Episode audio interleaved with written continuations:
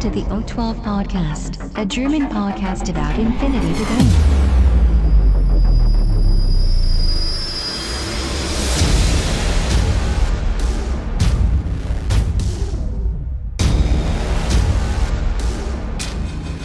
Accessing data.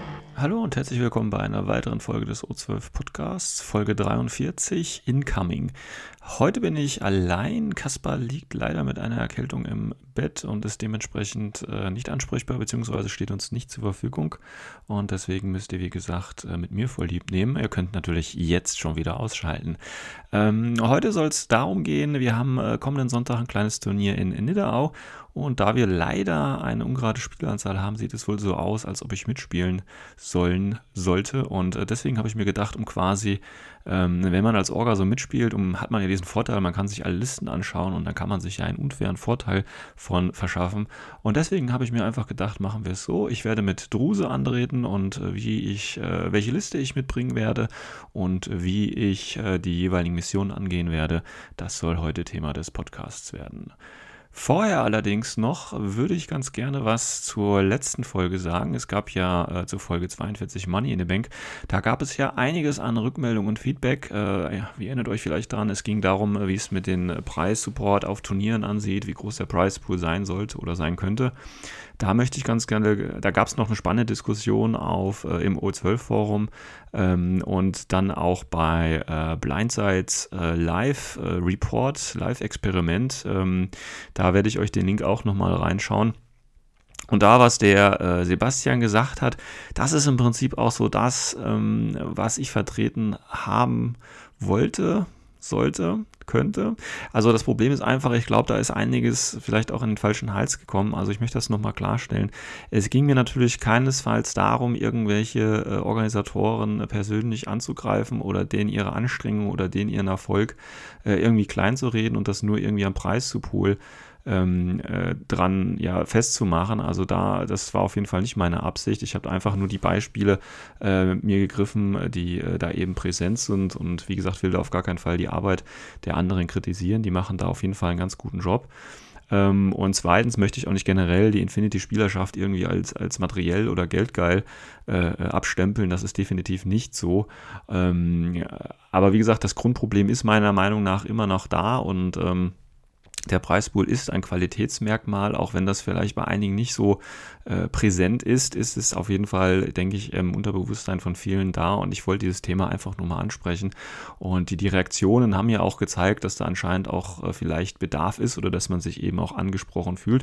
Und selbst wenn man sich nur angesprochen fühlt, um sich eben dagegen zu wehren, ist das ja dennoch auch ein Zeichen.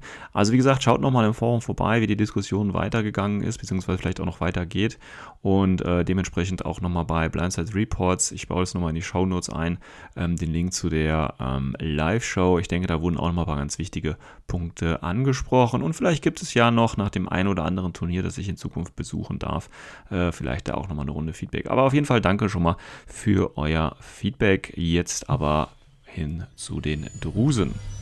Accessing tactical analysis. Ja, mit den Druses nach Nidderau. Ich habe schon gesehen, ich bin nicht der einzige Druse-Spieler. Und als Turnierorganisator ist mein Ziel natürlich nicht unbedingt ähm, den ersten Platz zu machen. Das ist immer so ein bisschen komisch, wenn man als Organisator das Turnier auch gewinnt.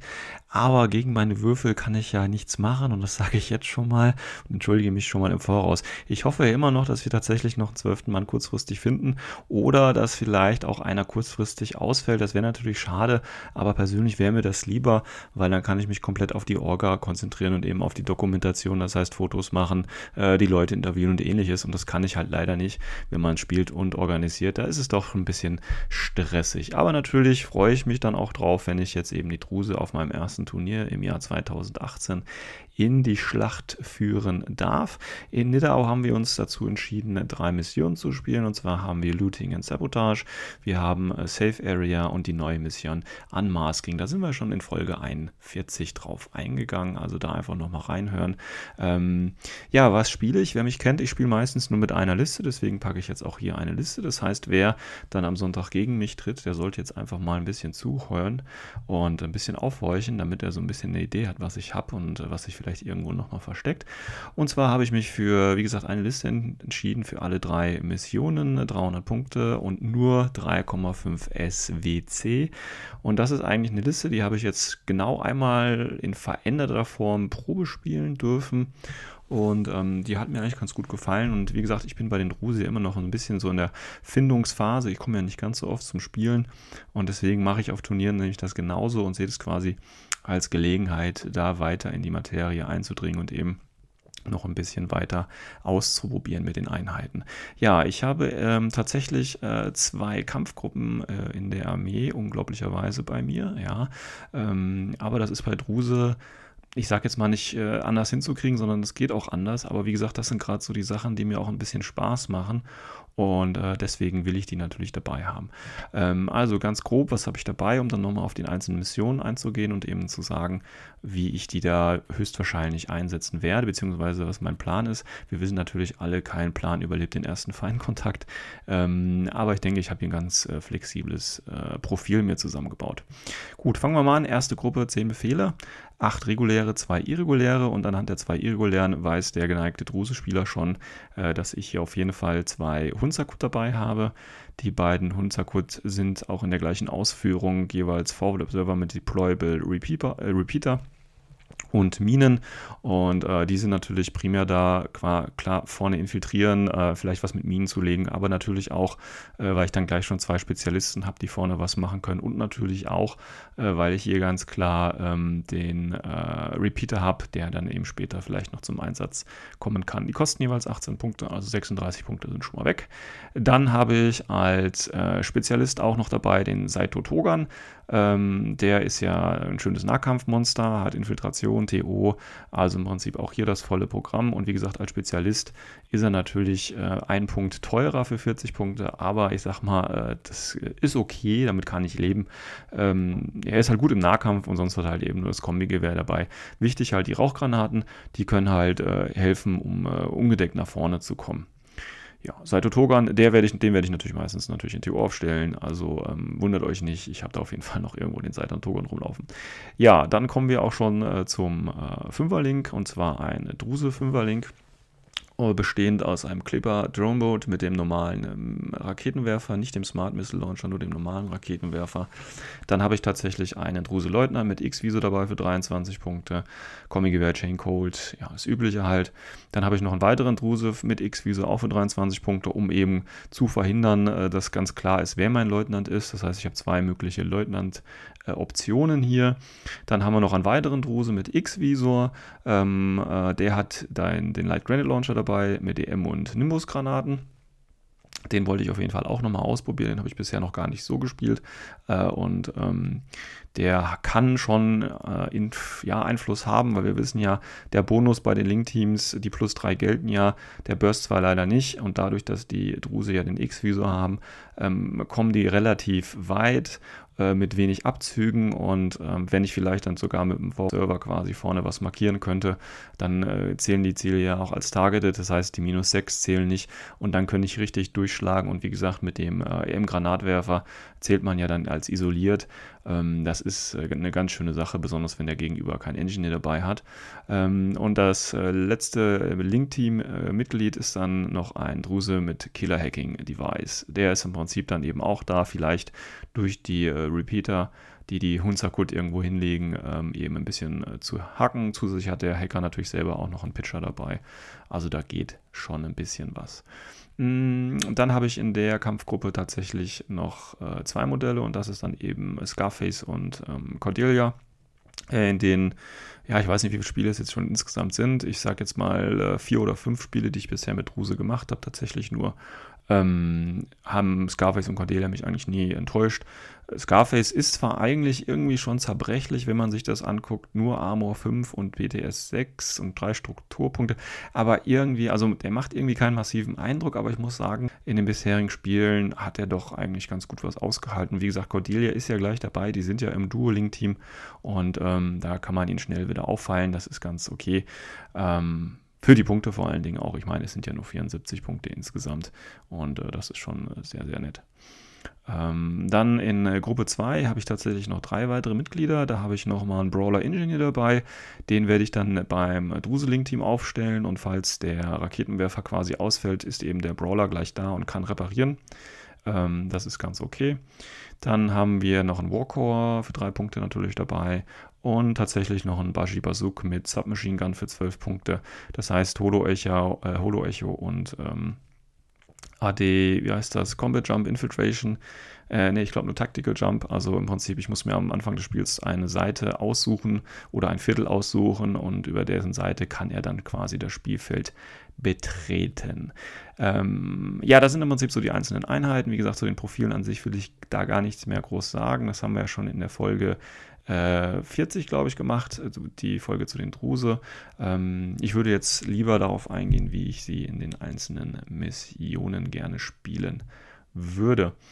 Und da haben wir, ähm, ja, fangen wir mal ruhig mit Unmasking an. Das ist ja die neue Mission. Wie gesagt, haben wir schon besprochen. Wie würde ich jetzt meine Einheiten da ähm, einsetzen? Es geht ja darum, dass wir bei Unmasking im Prinzip drei Konsolen haben und im Prinzip drei HVT. Und es eben darum geht, ähm, ich muss eine Konsole oder eins von den HVTs sind zwei Decoys, also im Prinzip Fakes. Und ich muss im Prinzip Konsole nach Konsole bedienen, um jeweils eins von den gegnerischen HVTs aufzudecken, um dann im Prinzip das entsprechende HVT äh, auszuschalten. Ich bekomme Punkte dafür, dass ich eben das ähm, Designated Target eben töte, aber das muss ich dementsprechend erst vorher entdecken. Ich bekomme Siegpunkte, wenn ich mehr Target Decoys töte. Ich bekomme ähm, Siegpunkte, wenn ich das Designated Target mit meinem Data Tracker töte. Ich bekomme Punkte, wenn ich mehr oder gleich viele Anzahl von Konsolen aktiviert habe. Und ich bekomme nochmal einen Punkt dafür, wenn mein, Designated, wenn mein eigenes Designated Target noch lebt.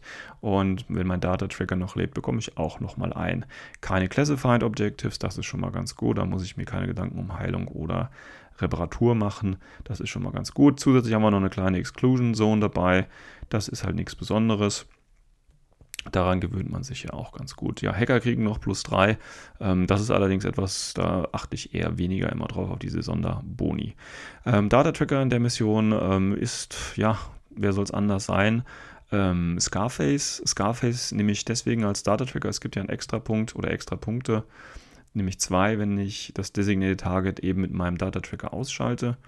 Und ähm, deswegen ähm, ist Scarface im Prinzip derjenige, der gleich aufgestellt werden kann, der schnell ist, der vielleicht auch mal einfach so ein Aro riskieren kann, weil sein Ziel ist es natürlich, wenn ich das HVT ähm, über oder entdeckt habe, das richtige, also das Designated Target entdeckt habe, dann natürlich mit Scarface äh, nochmal so einen Dash zu machen zum äh, feindlichen äh, Designated Target und das dann eben auszuschalten und dann hoffentlich natürlich noch mit großer Bewegungsreichweite auch wieder zurückzuziehen.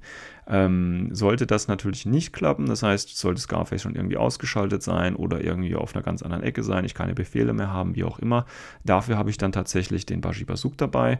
Der soll dann auch hier wieder erst kommen, wenn ich das Designated Target quasi wirklich sicher habe und ich weiß, ähm, welches das ist, dann im Prinzip kommt dann hoffentlich auf der richtigen Spielfeldseite. Also ich werde natürlich so, äh, nehmen wir an, dass der mein Gegenüber die ähm, Designated Targets bzw. die HVTs recht regelmäßig oder gleichmäßig im Spielfeld oder auf dem Spielfeld verteilt. Äh, da muss ich mir natürlich schon mal vorher rein ans Überlegen und hoffe, dass das natürlich das Richtige ist und dann über die Seite hineinlaufen und dann einfach nur hoffen, dass es richtig ist, weil sonst kann ich ihn im Prinzip einfach nur noch als äh, den Bashi Bazooka als Störfaktor nehmen und der kann vielleicht noch ein bisschen was töten, aber darüber hinaus nicht das Designated. Ähm, das heißt, ich habe im Prinzip diese beiden Einheiten. Als wirklich letzter Notfall ist vielleicht auch noch irgendwie ein äh, der Saito Togan oder eben ein Hunzerkut am Leben. Und die sind ja mit der Infiltration auch schon relativ weit vorne und können das äh, hoffentlich dann auch übernehmen. Die Konsolen werde ich natürlich versuchen mit den ähm, Hunsakut bzw. Saito Togan, wobei ich den lieber ein bisschen zurückhalte, in der Hinterhand halte und dann erstmal gucke, was passiert. Äh, die sollen natürlich die Konsolen übernehmen und natürlich gleichzeitig auch mit ihren Minen dafür sorgen, äh, dass mein Gegenüber es eben schwer hat, an die Konsolen ranzukommen. Das ist im Prinzip so der grobe Plan. Die Hunsakut haben ja auch VIP 14 ob ich da jetzt noch die plus 3 drauf rechne oder nicht. Ähm, wie das übliche, entweder es klappt oder es klappt nicht. Ähm, ja, das ist im Prinzip so die große oder die, die ähm, was heißt große Idee. Ähm, natürlich können die, die Hunzakund und auch Seite Togan durch die Exclusion Zone nicht ganz so weit nach vorne, ähm, aber immer noch ganz aus oder ganz angenehm. Also auf jeden Fall sind die ja im Tarnstatus. Das heißt, die können auch relativ unbehelligt dahin laufen und äh, dann dementsprechend ähm, prone gehen und hinkriechen oder sich in Deckung werfen, keine Ahnung was, und dann auf jeden Fall die ähm, Konsolen machen. Ähm, ich denke, ganz interessant ist es hier tatsächlich den ersten Zug zu haben, um eben möglichst viel Druck dann auch schon aufzubauen. Das ist vielleicht auch so mein Plan. Kommt natürlich immer darauf an, wie sieht das Gelände aus und gegen wen werde ich da schlussendlich dann auch antreten. Ja, das ist wie gesagt mein, mein, mein grober Plan und ähm, ich hoffe, das Ganze wird so funktionieren. Wenn man natürlich noch guckt, äh, dass ähm, der oder das, das Druseling-Team ist natürlich primär dazu da, um äh, ja als Aro-Piece natürlich mit dem Clipper Drone Bot, aber auch durch den Killer-Hacking äh, gewisse Hacker eben auch auszuschalten, wenn die halt zu nah an die Konsolen drankommen, kann ich da ja einen Deployer Repeater mit den Hunzer kurz hinlegen und dann kann ich da relativ gefahrlos auch Hacker, die ja dann den Bonus bekommen würden, aber da vielleicht dennoch ausschalten und äh, tatsächlich habe ich das äh, die, in der Mission diesen äh, Cluster-Trick, sage ich jetzt mal, ausprobiert. Das heißt, ich habe wirklich, äh, wie auch in der Folge besprochen, zu Unmasking, alle HVT auf einen Platz gestellt und eben diesen Platz möglichst gut abgesichert. Dann hat er mein Gegenüber zwar nur ein Ziel, auf das er zurennen kann, aber da kann ich es ihm dann auch wenigstens richtig schwierig machen. Das heißt, ich kann vielleicht sogar seine Bewegung so ein bisschen durch, äh, ja, durch das Gelände äh, tunneln, sage ich jetzt einfach mal. Also ich kann ihm quasi vorschreiben, vielleicht auch welche Wege er nutzen will, wenn er befehlsintensiv nach vorne rücken will und eben die äh, drei oder Nähe der drei HVT auftreten möchte. Ob ich das jetzt wieder so mache, weiß ich noch nicht. Ähm, ich gucke, wie gesagt, ich mache das auch tatsächlich auch ein bisschen vom Gelände dann natürlich abhängig. Aber das ist auf jeden Fall schon mal so der grobe ähm, Schlachtplan, den ich hier für Unmasking habe. Gut, ähm, dann haben wir ja nach Unmasking, wie gesagt, auch Sabotaging und Looting oder Looting und Sabotaging. Da geht es ja darum, dass ähm, es zwei Panoplies gibt. Es gibt die beiden Konsolen, die man eben, ähm, ja, ich sag mal, kaputt schießen sollte, beziehungsweise seine eigene äh, aufrechterhalten oder heilen sollte, beziehungsweise ja, eben darauf achten, dass die keine Strukturpunkte verliert, weil man bekommt ja pro Strukturpunkt ähm, quasi einen äh, Siegpunkt und dann eben nochmal, wenn ich ähm, das Ganze oder wenn ich das ganze Ding kaputt geschossen habe, gibt es ja auch einen Siegpunkt. Und natürlich, wenn ich das, äh, wenn ich die Konsole vom Gegenüber mit dem Data-Tracker kaputt schieße, beziehungsweise kaputt mache, gibt es auch nochmal einen Siegpunkt. Und es gibt einen Siegpunkt, wenn ich die Panoplies oder wenn ich mehr Sachen aus den Panoplies rausklaue. Ähm, hier gibt es einen Classified, aber das ist halt immer so eine Sache, mit der man schlecht äh, planen kann. Darüber hinaus habe ich natürlich Sachen wie, äh, ich habe ja... Äh, die Charges für Sabotage dabei, ich kann Coup de Gras machen, ich kann das Geheime natürlich auch gegen Secure HVT austauschen, ich habe einen Engineer dabei, der was machen kann, ich habe einen Hacker dabei, der vielleicht was machen kann. Also da sind ja ein paar Möglichkeiten drin, auch wenn es nur ein Killer-Hacker ist, aber trotzdem sind ja ein paar Sachen drin, äh, die ich da äh, tatsächlich mit erreichen kann. Und selbst wenn nicht, das ist nur ein Punkt ähm, und da wird man sich natürlich eher auf andere Dinge konzentrieren, als äh, das so zu machen. Ähm, ja, wie gesagt, wir haben die Antennen, äh, die muss man eben zerstören. Ich glaube, die kann man nur, genau, die kann man nämlich nur zerstören, wenn man ähm, eben auch im Nahkampf ist. So, und da muss man sich natürlich ähm, überlegen, ähm, welche ich oder welche Figuren ich habe. Ich habe natürlich den Tag dabei.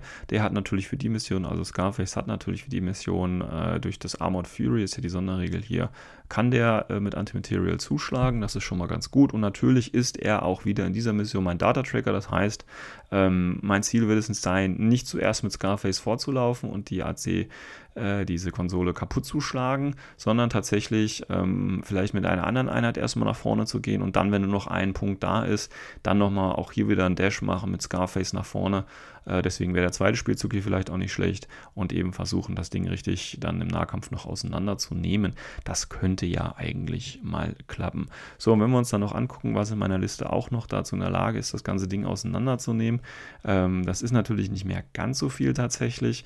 Ähm, ich glaube, es wurde natürlich geregelt, dass das auch mit D-Charges möglich ist, wobei natürlich bis meine Druse äh, mit ihren D-Charges da dran sind, äh, wird natürlich äh, ewig Zeit vergehen. Das heißt, hier werde ich natürlich möglichst versuchen, defensiv meine eigene Konsole zu schützen. Dazu ist eben das Link-Team da. Dazu sind die äh, Hunsakut da und der Saito Togan, der eben mit seiner Explosiv-Nahkampfwaffe ist, der kann im Prinzip schon mal so ein bisschen die Konsole vorher bearbeiten. Der wird ja aufgrund seiner Tarnung hoffentlich relativ sicher bzw. unbeschadet dahin kommen können. Ähm, also so eine Kombinationsspitze, Angriffsspitze aus Scarface und Saito Togan wird sich um die feindliche Konsole quasi kümmern, während äh, Hunsakut und ähm, Druse quasi das eigene, äh, die eigene Konsole mit Aro und mit äh, Minen und eben eventuell auch Deployable Repeater versuchen werden zu schützen. Und darüber hinaus natürlich vielleicht auch ein Hunzakut äh, kümmert sich dann oder auch der Bashi Basuk kümmert sich dann noch im letzten Spielzug darum, um noch ein bisschen was aus den Panoplies zu holen oder je nachdem, wie die Befehle ähm, da fallen. Das ist so auch der grobe Schlachtplan für die Mission. Gut, dann äh, kommen wir noch äh, zur letzten Mission. Die letzte Mission neben Unmasking, Looting und Sabotaging war ja, wenn ich mich richtig erinnere, Safe Area. Und bei Safe Area ist es ja so, dass wir wieder mit äh, Vierteln spielen. Und ich habe einfach eine, die Erfahrung gemacht, dass gerade bei Missionen, wo es eben darum geht, äh, Viertel zu halten, sind eben Tarn. Marker immer relativ wertvoll, weil man weiß ja im Prinzip eigentlich nicht genau, was drunter ist. Ähm, und sie halten halt, obwohl sie halt Marker sind, geben sie ja trotzdem ihre Punkte quasi in den Pool rein und äh, können dementsprechend ähm, natürlich auch das äh, Viertel äh, schön halten, sage ich jetzt einfach mal. Darüber hinaus haben wir aber in äh, Safe Area natürlich noch äh, die Sonderregel, wenn ich mich jetzt richtig erinnere, dass wir äh, jeweils noch äh, Konsolen haben. Ich muss das mal gerade nachlesen, nicht, dass ich hier was Falsches wieder erzähle. Ja, genau, wir haben die ähm, vier Konsolen jeweils in der Spielfeldmitte. Wir haben die Standardaufstellungszone.